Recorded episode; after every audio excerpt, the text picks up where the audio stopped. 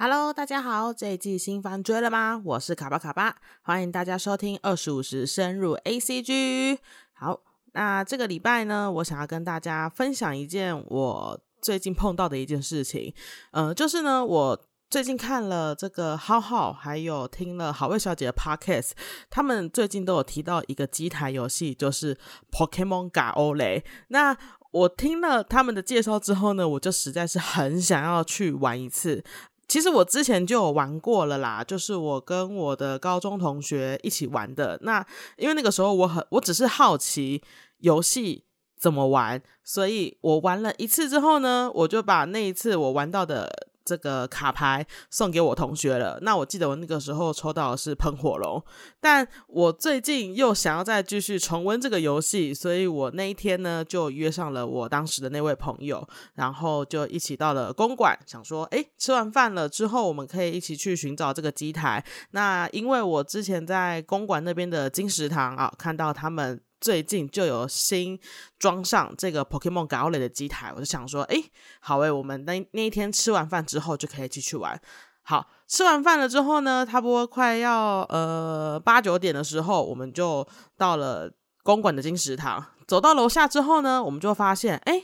这个机台关闭的时间好像快要到了耶。可是前面还有一组父子在玩这个 Pokemon Go 类的机台。所以我们就想说，嗯，那我们要不要就试着排排看？就在这个时候呢，这个金石堂的店员走出来，他看起来就是要把这个机台给关起来的样子。好，那。我们也是看起来就是很很想要玩的样子，所以那个店员呢就心软，他就说好，那就是呃你们前面这一组的人玩完一次，跟你们玩完一次之后呢，呃我就要把这个机台给关起来了。我就说哦好，谢谢这位店员，他人非常的好，这样子就我们仿佛看到了救世主这样。好，然后等到我们前面那个父子我终于玩完他们那一轮之后呢，我想说，哎，终于可以轮到我们了，那我们赶快玩完就赶快让人家下班吧。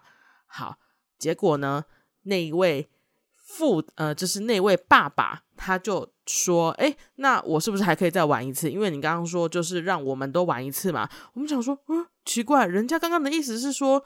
呃，让你们这一组的人玩完之后，就换我们这一组的人吧，不是你们两个人分别玩一次，然后才轮到我们吧？我觉得刚刚那个店员的意思应该是蛮明显的，而且人家就要下班了，你怎么好意思在人家旁边跟人家说，呃？我还可以再玩一次吧，我觉得这个真的超级是呃没有在尊重人的。但是呢，我当下也没有提出来，因为那个店员的表情就很尴尬，我也很尴尬。但是店员没有明确的跟他表明说呃反对的意见，所以我们就不好意思再说什么。但我跟我的朋友就非常尴尬，看了那个店员，然后笑了笑，然后那个店员也尴尬的看着我笑了一笑，然后。好，这个父这个爸爸玩完了之后呢，终于才轮到我们，然后搞得我们好像是呃，就是在打扰那个店员下班一样，我们就赶快的玩完，然后才赶快的，就是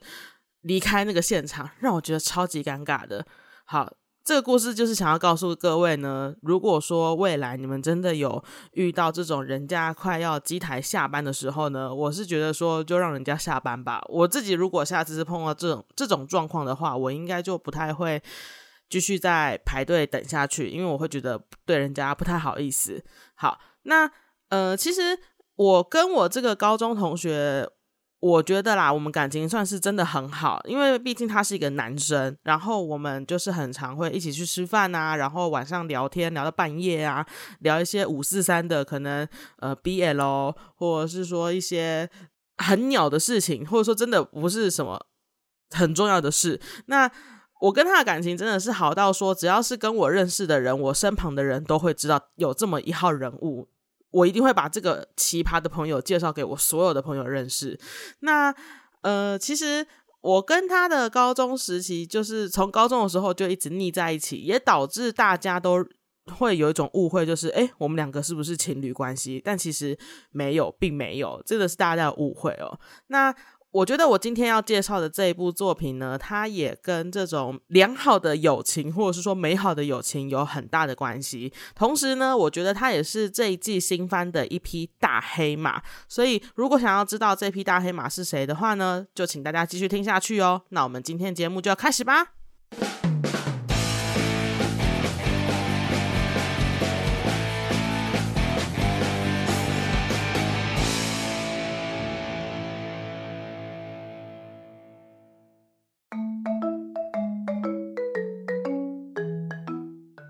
今天呢，我们要来介绍的这个动画呢，它叫做《跃动青春》，日文呢叫做 Skip d o l o f a 如果直翻的话就是跳跃跟乐福鞋。第一次听到这个名字的人可能会觉得说，嗯，这个名字有什么样的含义在吗？但是如果你可以继续接着看它的剧情，或者是说看它的故事简介的话，其实就不难想象为什么。作者会取这个名字哦。那这个作品呢，其实它是在讲一个高中女生，呃，刚升上高中的一位女生，叫做岩仓美津卫，呃，伊瓦库拉米兹米酱。那她原本就是在一个比较乡下一点的地方长大，然后在那边念国中。但是她想要长大以后，呃，回馈他们的家乡，然后振兴他们的小镇，所以她就决定。高中的时候呢，上到东京去念书，然后并且想要在未来的时候考上明星大学，然后未来从政，来以此衣锦回乡，振兴他们的家里。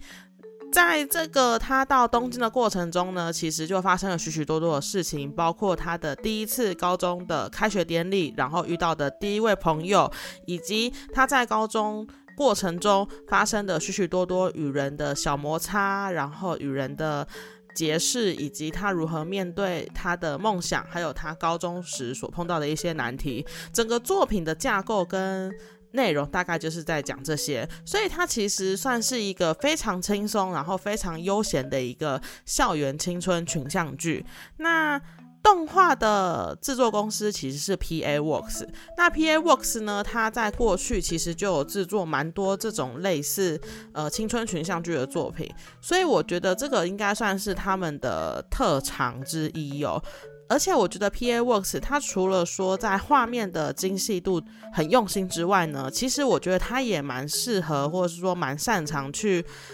营造这些人跟人之间细腻的情感哦。那像是来自风平浪静的明日啊，或者是说花开物语啊，还有来自缤纷世界的明日啊，这些作品其实都可以非常明显的表现出 Pier Works 他在处理人跟人之间那种细腻情感，其实是非常到位以及非常拿手的。那我们再回到《跃动青春》这部作品上哦，《跃动青春》其实它的作者高松美孝。他的作品数量其实并没有到特别多，我查了一下资料，这个好像是他的第二个作品，然后也是在漫画月刊上面连载的。那他在连载的过程中呢，其实就有得过呃这本漫画真厉害的女子部门奖其中一个奖项。所以其实它算是一个非常厉害的一个作品。那它厉害在哪里呢？其实就跟它的人物塑造以及它的剧情编排非常的有关系。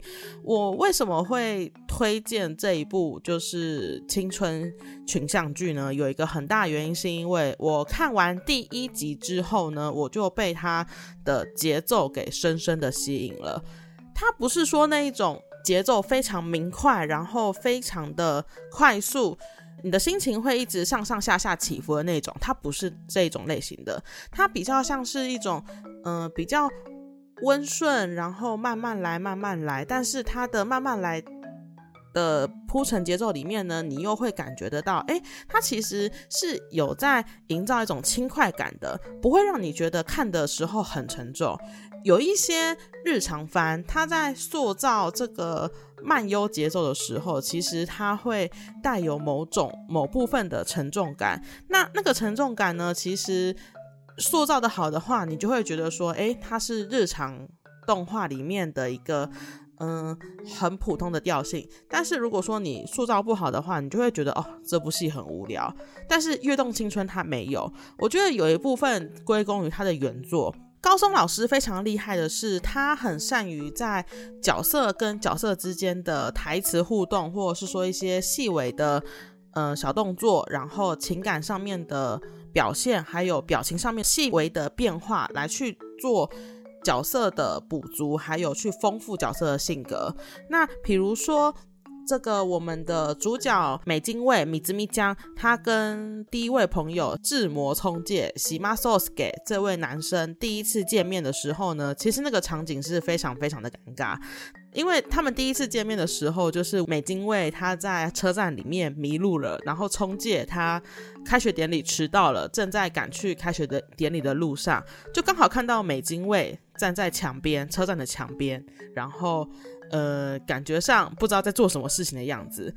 那身为同一个学校的学生，聪介他就人很好的上前去搭话，想说：“哎，你是不是有什么困难啊？要帮助这样子。”但是美津卫因为他的脸非常的恐怖，就是他已经怕到一个极点了，所以他的脸就是超级恐怖的回了聪介。那聪介他也没有说非常的排斥他，而是说：“哦，原来你迷路了，好啊，那我们就一起去学校吧。”这种态度这样子。那第一个让我觉得他处理的很好的场景，或者是说他把那个微妙感做的很棒的地方，就在于他们在电车上面的时候，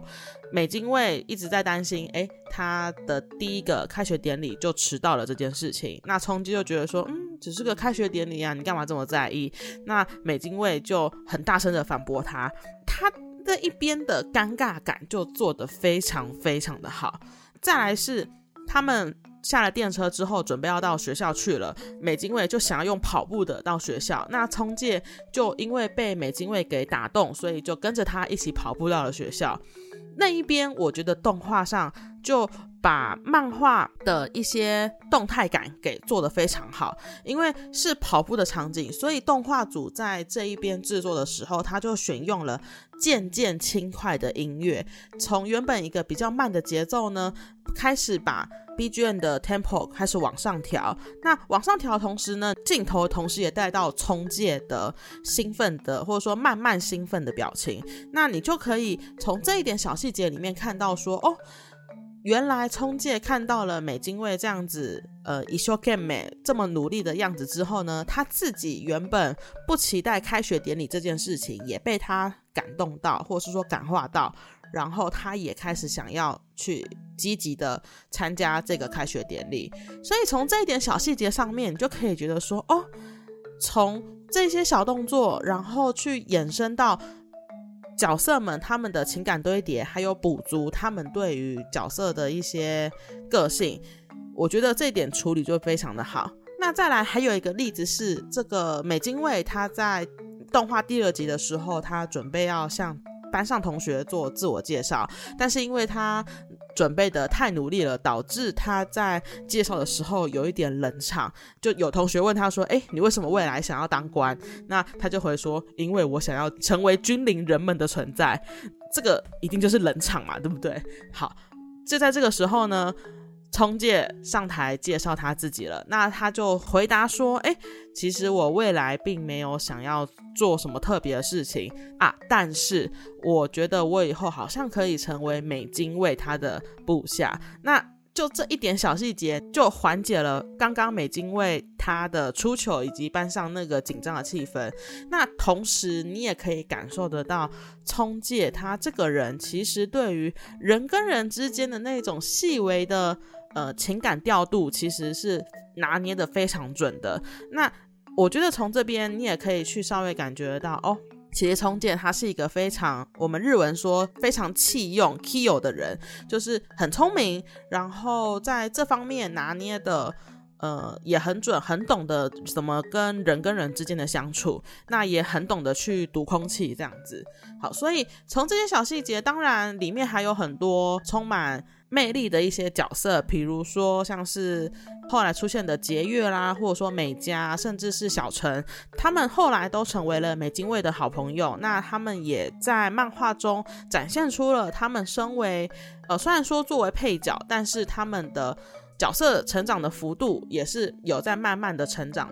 所以我觉得啊，在看这个。动画或者说在看这个作品的时候，它就很像是你在夏天喝柠檬苏打那种感觉。好，你会觉得非常的清爽，然后不会有那种刺痛的感觉。夏天喝一杯就觉得哦，身体会非常的呃轻快，然后舒爽。你会想要继续接着看下一集。除此之外呢，我觉得。动画组他在改编，尤其是 P A Works 哦，他在改编的时候呢，真的是非常的用心。除了说我们刚刚提到的一些画面的转换啊，还有呃分镜调度以及 B G M 的使用之外呢，我最喜欢的就是它的片头曲。我跟你讲。他的片头曲真的是我近几年来看到最喜欢的片头曲。他在副歌的地方就是采用了冲介还有美津卫他们两个人在跳舞的这个桥段，我觉得真的是很可爱。就是看到第一眼的时候，我就说：“天哪，这个也太可爱了吧！”不行，我要追。他完完全全就是打动了我。就算呃高中时期已经距离我有一段时间了，但是我可以从这个 OP 的。呈现的氛围，去感受到这个作品想要带给我什么样的感觉。那它可想而知，它并没有呃辜负我的期待。就是这个作品本身里面的剧情桥段，还有人物本身都非常的可爱以及惹人怜爱。那尤其是美津卫这个角色哦，等一下我觉得在下半部可以跟大家稍微说明一下，我觉得美津卫这个角色的一些设定，还有他的一些人格特质的部分。但是我觉得。就 OP 来讲，真的很好的把美津卫还有冲介这两个人的特质，还有他们两个人之间的关系，透过跳舞的这个桥段，把它展现的淋漓尽致。我觉得大家真的要去看一下那个 OP，而且 OP 的那个歌手真的是唱的很好听。话说，我现在有点忘记这个歌手名字叫什么了，但是他之前有唱。好像是演员消防队的主题曲吧，应该是 O P 或者是 E D，我也不太清楚。但是我知道他有几首歌，我都觉得还不错。那最近我也都有一直在听这样子，所以各位朋友。如果你们听到这边对于《跃动青春》这个作品有兴趣的话呢，我觉得你们都可以去找出来看一下。但是比较可惜的一点就是，它目前并没有在台湾被代理。哎，我真的觉得很可惜耶！台湾代理商，你们到底在搞什么东西呀？这么好看的作品，怎么可以不代理呢？搞得我要去找别的片源来看，我觉得真的是超级不可理喻的。好，Anyway，反正呢。我觉得大家对这个作品有兴趣的话，真的可以去找来看看，我真的是大推荐。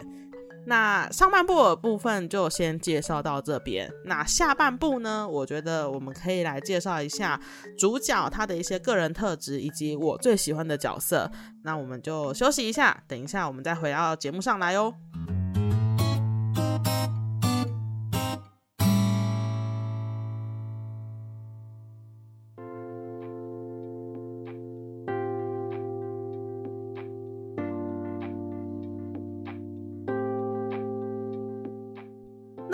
们刚刚提到了美津卫跟志摩两个人在 OP 的互动，其实是非常可爱。那同时呢，这整个作品其实也都一直在围绕着他们两个的互动在展开跟进行。那大家也都会很好奇，他们两个到底是什么关系？我觉得。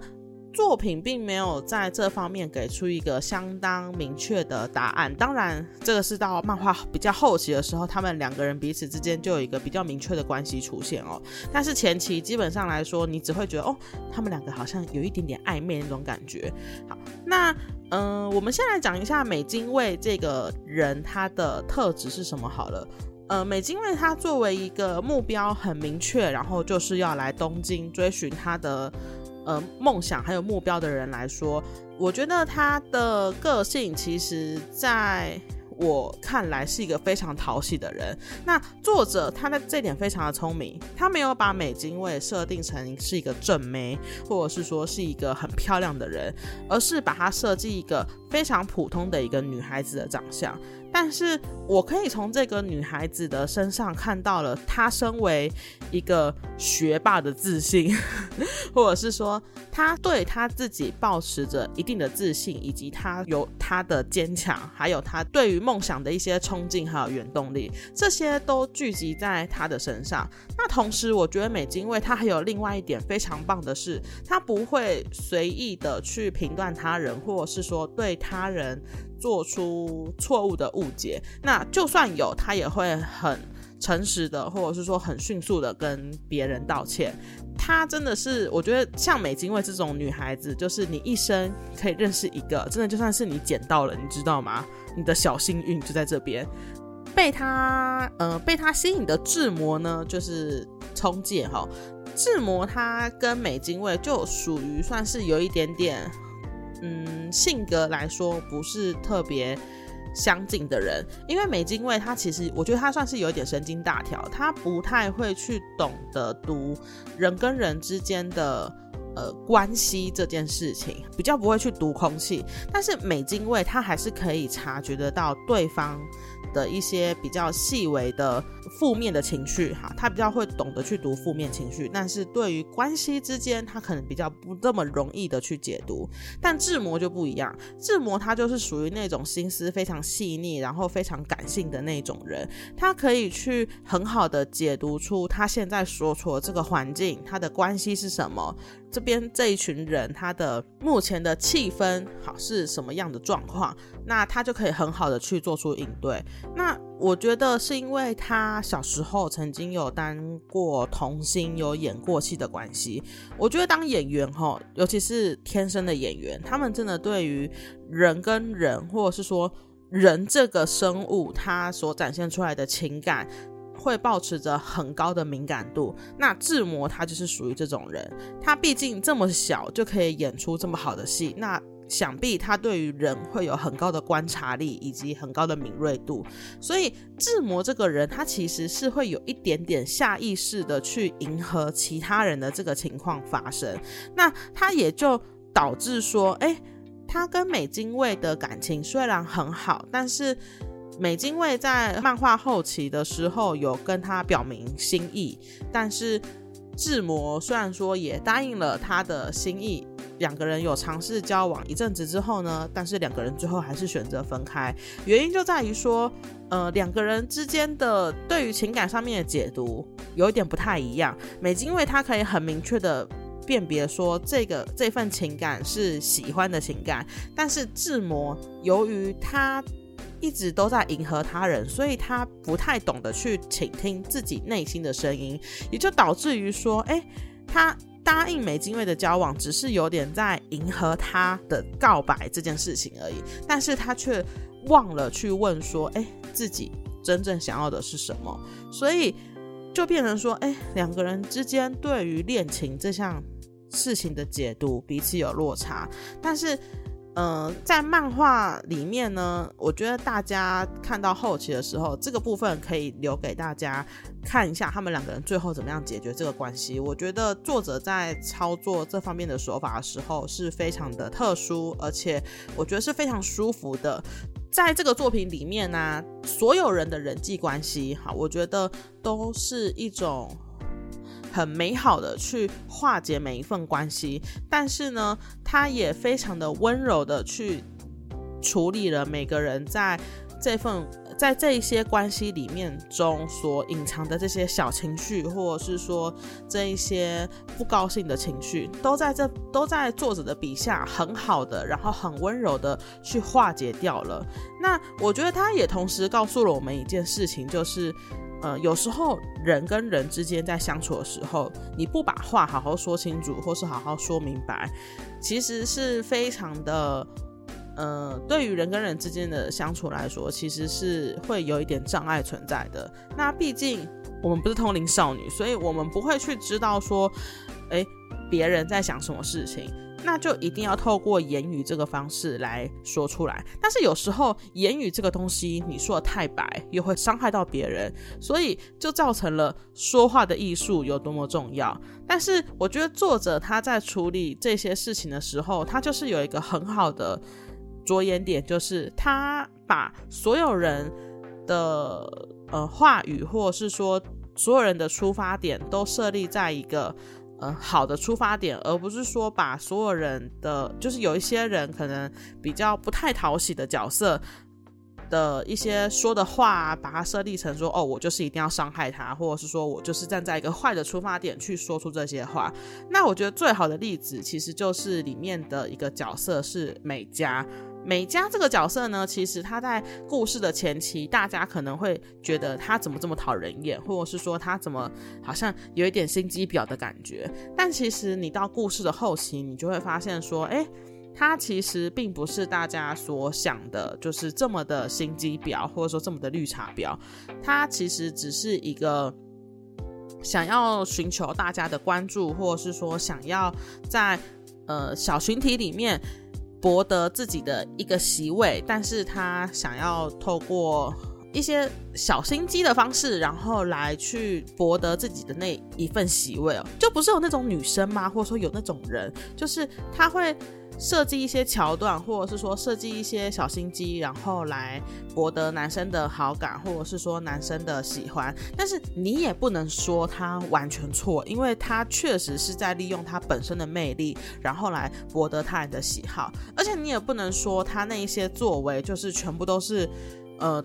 全部都是天上掉下来的，或者是说他完全不用努力。其实并没有，像是以前之前不是有一个很红的广告吗？就是。呃，联谊的 R U V O 那个广告，我不知道大家有没有看过。那那个广告，我觉得就蛮好的，可以呈现在美嘉这个角色身上。就是虽然女生们她们在面对喜欢的男生，或者是说想要追求男生的时候，多少难免都会有一些小心机的行为，但其实他们。这些都是他们展现自己魅力的其中一个手法。那美嘉也是一样，我觉得他是一个充满心机的一个努力家，他会想要利用他的所有优势，或者是说他努力得来的这些优势来去展现他的好，或者是说向大家展现出他不同于常人的地方。比如说，第一次跟大家出去玩的时候，他就会想尽办法的把自己打扮的可爱一点，或是漂亮一点，来展现出，哎，其实他是有很认真的在研究这些东西，或者是说他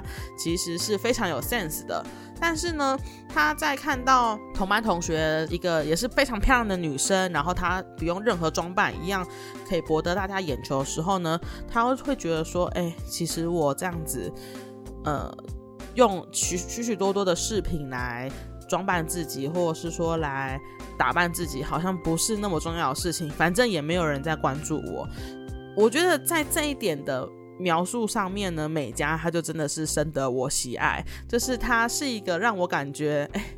这个描写的非常真实，然后非常接近人味的一个人哦。那我觉得美嘉她在故事的后期，她其实有在描述说，哎。他自己也知道，他自己是一个非常好强，然后非常自尊心重的人，所以他会想尽办法去改变自己，然后去克制自己，不要做哪些事情，或者是说向其他人展现出，哎，自己最可爱的那一面。但是对于这些呃，可能。比较敏感，或者是说懂得去撕破别人面具的人来说，这些都是在徒劳功的感觉。那当这些面具被拆破之后呢？美嘉本身他自己也会觉得说，嗯，自己觉得很羞耻，或者是说非常的不堪一击那种感觉。所以我觉得，光就美嘉这个角色，他的角色。上面的设定，还有他的一些细节的补充，在整个作品里面，他就把这个角色的成长幅度呢拉高到一个非常，就把它调配到一个非常好的一个幅度。你不会觉得他成长太快，他确实是跟大家一起慢慢的成长的。那他也会让你觉得说，哎，他这样子成长的速度其实是相当于接近每一个人的。那到后期呢，其实你就会看到美嘉这个人。去掉他那一些，你一开始他看到他那些负面的感官，例如说什么心机重啊、很好强啊，然后说话很冲啊这些事情之外呢，其实你会看到他在对于朋友的这件事情上面，他是非常用心，然后非常。呃，关心朋友的一个女孩子，就好比漫画后期，她其实有想要跟志摩表白，但是呢，她就会考虑到美津卫她的心情，因为她有隐约的感觉到美津卫其实是喜欢志摩这个人的，所以她就非常犹豫，她自己到底要不要跟志摩表白这件事情。那当然，最后她表白了，但是被拒绝了，但她也不会特别去跟美津卫说这件事情。这个是一点哦，另外还有一点让我觉得美嘉是一个非常体贴朋友的一件事情，是在呃漫画里面有提到说，美津卫他有一次就是剪坏了他的刘海，然后跟大家一起出去读书的时候，因为这件事他就变得有一点不太敢跟大家就是见面这样子。那美嘉看到这个情况之后呢，他就下意识的马上把他的。当时戴的帽子借给美津卫使用。那从这一点，我就觉得说，他其实是一个真的蛮照顾朋友的一个人。他就他的角色定位就有点像什么，你知道吗？就是讲话有点毒舌，但是他又很会照顾人的那种大姐姐的角色。我觉得美嘉给我的感觉就是这样子。好，所以在这个作品里面啊，其实除了美嘉之外，还有其他。角色的塑造，我觉得算是蛮成功的，像是杰月还有小陈，他们两个人彼此之间那种互相矛盾，但是又彼此互相吸引的那种朋友间的情谊跟关系，我觉得也是相当的吸引人的。好，所以大家在看这个动画的时候，或是在看这个作品的时候，我真的是。很建议大家，哎，你们可以动画或漫画两个择一看，因为我觉得这两个部分他们在呈现上面都没有什么太大的差异。但是呢，呃，希望大家在看的时候可以去用心的去感受一下这些角色他们在成长的过程中，哎，有没有什么让你觉得印象深刻啊，或者是说让你觉得有共鸣的地方？像是我觉得我最近看到一个比较有共鸣的地方，就是。美津卫他的黑历史的部分，呃，因为他在开学典礼的时候，就是因为太紧张，因为他是新生的代表，所以他在致辞的时候呢，结束他就不小心吐在了他们班导身上。然后在自我介绍的时候，我们刚刚前面有说，因为他太紧张了，所以他就不小心冷场了。有同学就帮他取了一个“大姐头” 这个绰号，所以导致他在一开始的时候，其实大家都会有一点点怕他的。那他就会让我想到我国中跟高中的时候，因为我觉得啊，我是那种到一个新的环境的时候，我会很想要赶快的让大家认识我的一个人。但是有时候这种。激情或者是说这种 emotion 会让大家对你进退三分，他大家会觉得说你这个人怎么那么自来熟，或是你怎么在装熟那种感觉。所以我的国中跟高中在一开始在准备要跟大家交朋友的时候，其实那个起步并不是说太好，甚至大家有一点点对我疏离我的那种感觉。我自己是有在呃，可能稍微。大一点之后，我就有感觉到，呃，自己好像不应该这么这么的开放，或是这么 open 的这种感觉。但是呢，呃，既然事情都已经发生过，那没办法嘛。但也因为这样子的个性，所以我在国中的时候，我就有发生过一件事情，就是在开学没多久的时候呢，有一个女同学，反正在班上说了某些话，然后我就。直接当众呛了他。那当众呛了他之后呢，我就跟他发生了一些跟他们那个小团体发生了口角上的冲突。那在发生完冲突之后呢，我就觉得说好，我就跟他说好，我跟你道歉，不然我跟你下跪道歉嘛，不然你还想怎么样？这样子。那这件事情呢，就后来闹到了呃我的老师还有我的妈妈身上。那其实事情闹闹得蛮大的啊。那也后来让我跟这一群女生就是有一点点呃算是。嗯，相处起来有点尴尬的那种感觉。好，所以这个在我国中的时候，这是这件事情在我国中发生的。那他同时也提醒了我，就是说，哎，有时候人做事不要这么的冲动，或者是说在说话的时候呢，不要这么的冲，这样子。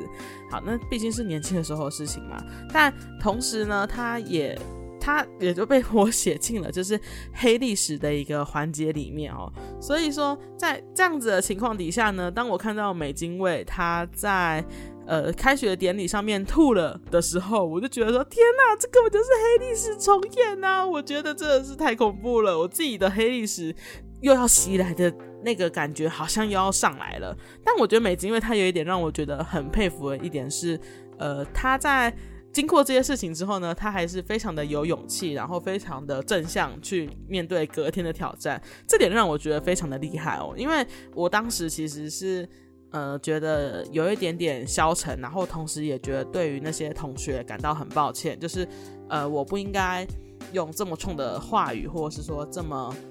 直白的说辞来去反对他，或者是说来去跟他对话。同时，我也会觉得说，哎，如果当时我的性格可以再柔和一点，或者是说我当时就点点麦公伟点后啊，这些冲下面公让你这些为，我就会觉得说，哎，或许我当时没有说那句话的话，我们之间的关系会不会就会比现在还要再更好一些？或者是说我在对于人跟人之间的待人处事上面，会不会跟现在会有所不同？那这个是我自己想的。但既然发生了，那就没有办法嘛。所以在这样子的情况底下呢，这个黑历史就只能被我永存在我的青春岁月里面。那我们回到青春岁月这个题材上面哦，其实每个人在青春的描写上面都是非常不同的，有一百个人里面有一百个对于青春有不同的解读。那我前阵子去年十月的时候，其实有跟我们的同学国中同学开了一次同学会。那那个时候呢，其实我个人的感觉是蛮感伤的。一方面很兴奋，就是我可以跟国中的好朋友或者说好同学有所联系，因为我这个人就是，呃，不是很擅长跟人继续保持联系的那种人。我通常都是有事才会找对方，没事我就是不会随便去赖对方这样子。但是另外一方面呢，同时我会觉得说，那段青春的岁月已经离我非常远了。那我现在已经出社会，然后开始在工作了，我好像跟。过去的自己没有什么太多的变化，然后，但是我同时又很想要回去那个，呃，无忧无虑，但是对于未来有所迷惘，但我又会身边又有老师跟朋友在支持着我的决定，然后在引领着我的那段时光，我其实是非常怀念的。那同时，我也会很怀念说，哎。在过去读书的这段日子里面，如果我可以跟做出跟当时不一样决定的话，会不会我现在可以成为另外一个理想中的我，也不一定。但是这些都已经过去了，所以回忆就只能回到回忆的身上。所以。如果说大家有什么自己属于自己的青春回忆，例如说什么开心的、悲伤的、难过的，大家都可以留言跟我说。我真的很想知道大家的青春岁月到底长怎样。但是无论如何，这些青春的岁月，我觉得都是一个闪耀的，然后令人值得怀念的。但我们不会一直怀念过去，我们毕竟还是要面对我们现在的生活，还有现在的日子。那。但是青春那段岁月绝对可以成为我们面向未来的一个很好的肥料，所以有什么青春岁月的话，欢迎留言跟我说，好吗？